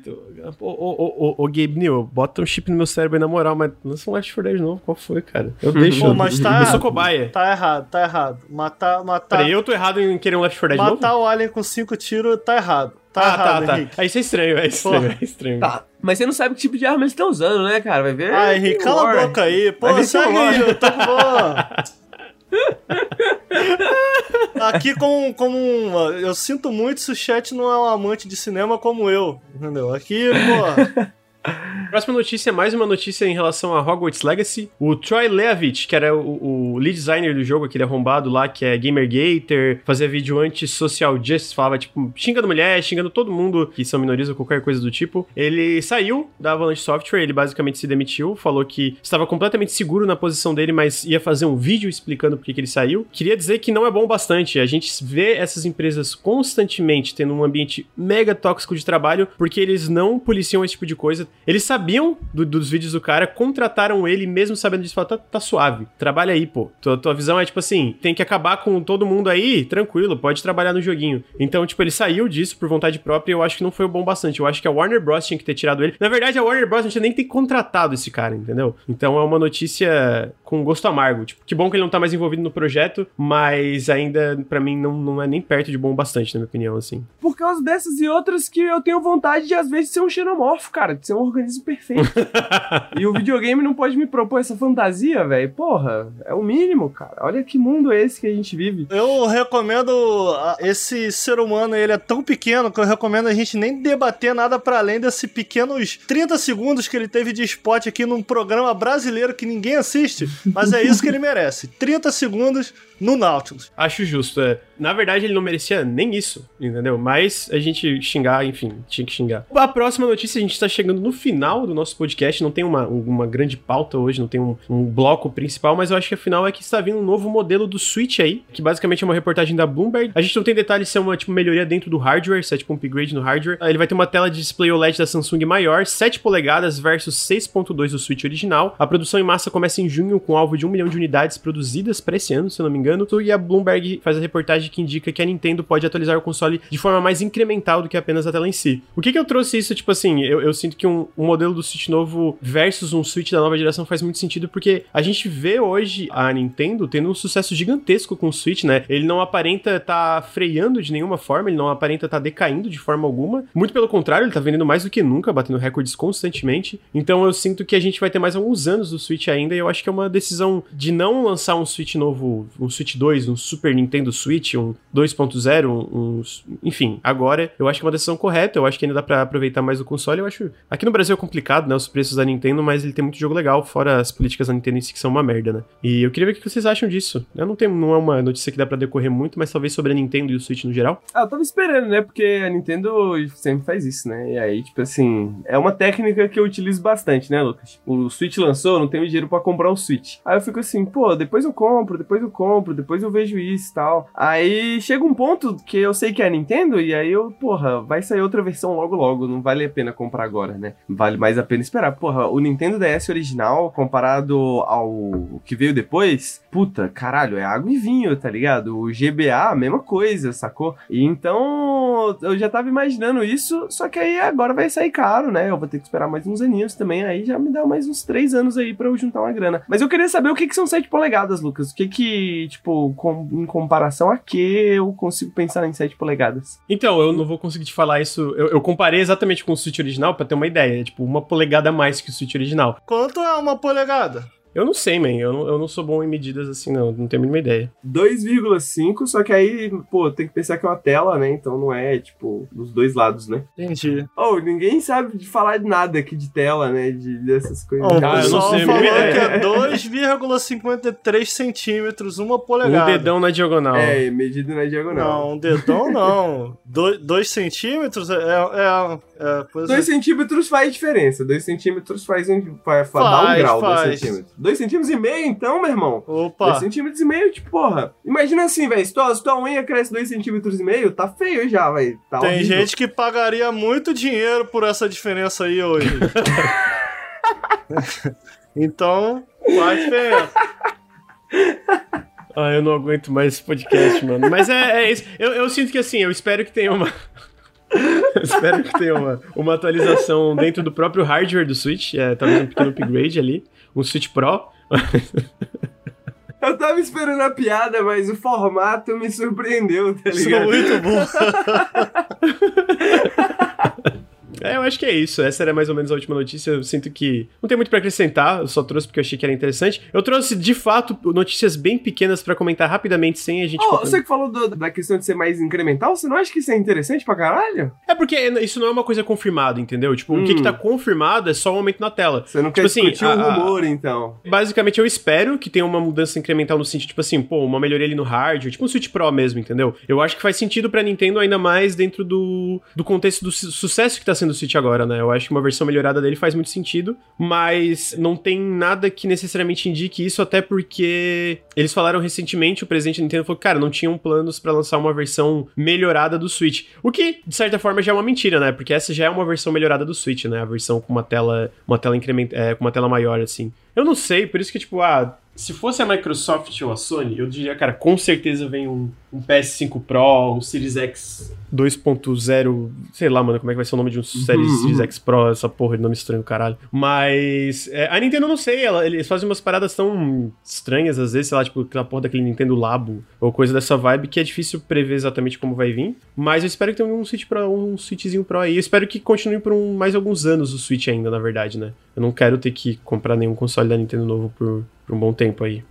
Para finalizar, eu trouxe algumas notícias bem rapidinhas só para complementar aqui. Outriders passou 2 milhões de jogadores na sua demo. Tem bastante gente jogando Outriders. Vai vender bem isso aí, Luca? Eu acho que, assim, vai ser um grande sucesso, mas eu acho que ele vai vender bem sim. Eu acho que ele vai ter um. Vocês gostaram da demo? Achei chato. Eu tenho problemas. Eu, eu, eu, finalizei ela, eu, vi, eu finalizei ela pro, pro café hoje, ontem eu fiquei jogando e terminei. Eu sinto que conforme tu vai ter mais poderes, né, que tu vai liberando, ele, ele fica um pouquinho mais interessante, ele tem uns desafios mais legaisinhos, mas eu acho ele um jogo estranho, sabe? Tem momento que eu fico, pô, tá legal dar tirinho aqui, usar poder, mas estranho. Ele é meio estranho. Eu diria que ele não é necessariamente ruim, mas tem coisas melhores, daí por isso que eu não jogaria ele, talvez. Mas vamos ver. Eu, eu acho que ele vai fazer um sucesso, tá? Eu acho que ele vai fazer um sucesso razoável. Não ser um porra, uma explosão, mas eu acho que ele vai me melhor do que eu esperava pelos trailers iniciais. E eu acho que muito disso vem dele ser lançado uma demo, sabe? Eu acho que isso fez diferença pro jogo. Ser uma demo que tu pode carregar o progresso pro full. Então, tá aí. De graça até injeção na testa, né, velho? O lance é que ele tá bem alto no top sellers global desde que saiu a demo, né? Ah, a demo é de gama. O jogo não vai ser free to play. Não, não vai, não vai, não vai. Logo em seguida foi que o Vingadores está mais morto do que nunca. O que eu quero dizer com isso é que eles basicamente pensaram quais são os problemas de Vingadores. E a solução que eles falaram foi: vamos deixar o grind ainda mais lento. Vai demorar para pegar item, vai demorar para pegar ainda mais. Então, tipo assim, eu acho que eles estão querendo matar esse jogo. Eles pensaram, como a gente pode matar esse jogo definitivamente? E aí foi isso que a gente teve de notícias sobre Vingadores. a gente também teve notícia que Tale of Immortal vendeu 1.8 milhões de cópias no Steam sem nenhuma localização. Tale of Immortal é aquele jogo chinês que tá em top sellers global direto ali. Ele é um jogo que eu tenho curiosidade para testar. Ele parece uma mistura de RPG com um jogo de simulação de, de colheita, assim. E eu tenho curiosidade para ver porque que tem tanta gente comprando esse jogo. Eu espero que venha. Eles já estão trabalhando na localização, espero que venha logo para cá. Achei um número bem, bem considerável. 1,8 milhões de cópias é bastante coisa. É bastante coisa, ainda mais pra um jogo que no... só tem, tipo, a, é, chinês ali simplificado pra, pra, pra galera, né? E por fim, Narita Boy sai dia 30 de março para todas as plataformas, inclusive pro Game Pass de PC e Xbox. Eu joguei a demo, achei bem legalzinho, então fica aí a notícia, porque eu acho que é um jogo que vai ser interessante. Esse jogo parece legal, cara. Eu tô de olho. Não vai ter um janela indie dele, não? Desistiu? Ah, o jogo sai dia 30 já, né? Ah, talvez já uma análise sair? dele. Ah. É, talvez uma análise, mas um janela eu acho que perdemos o time. Ele vem no Game Pass, é? Aham, no Game Pass no lançamento. Ah. Mas eu acho que é isso, gente. Eu queria lembrar aqui, enquanto o Ricardo não volta, que o Nautilus é financiado coletivamente. Se vocês gostam dos nossos podcasts, se vocês gostam dos nossos vídeos no YouTube, se vocês gostam do nosso conteúdo no geral, considerem apoiar em apoia.se barra Nautilus ou picpay.me barra canal Nautilus. É, faz toda a diferença. Se vocês curtem aqui, se vocês estão assistindo ao vivo, a gente bateu quase 360 pessoas assistindo. Muito obrigado. Aqui na Twitch, considerem mandar um sub. A gente tá com essas metas diárias, no geral a gente tá conseguindo bater. Então, se você assina o Prime, é só linkar o Prime junto com a Twitch, você pode dar um sub sem nenhum custo extra e faz muita diferença monetária pra gente, faz uma diferença gigantesca mesmo. Fica meu apelo aí para deixar um subzinho pro canal. Então, muito obrigado aí para todo mundo que assistiu. O Ricardo não vai aparecer e eu tô com vontade de fazer cocô, então eu vou esperar. Henrique, você tem considerações finais aí pro chat? Não, só queria deixar um beijo para todo mundo que tá aí, todo mundo que tá ouvindo em casa, todo mundo que tá ouvindo no podcast. Né? Um beijo para todos, fiquem bem, se cuidem. E até o Periscópio, quinta-feira. E lembrando de novo, apoiem o Nautilus, seja através de sub, seja através do PicPay, seja através do Apoia-se, que só assim a gente continua criando conteúdo para vocês. Espero que vocês curtam o conteúdo. E até a semana que vem do café também. Segunda-feira que vem estaremos novamente com o Café com Videogames, nove e meia da manhã. É isso, muito obrigado e até mais tarde. Até o próximo café. Boa semana para todo mundo. Tchau, tchau.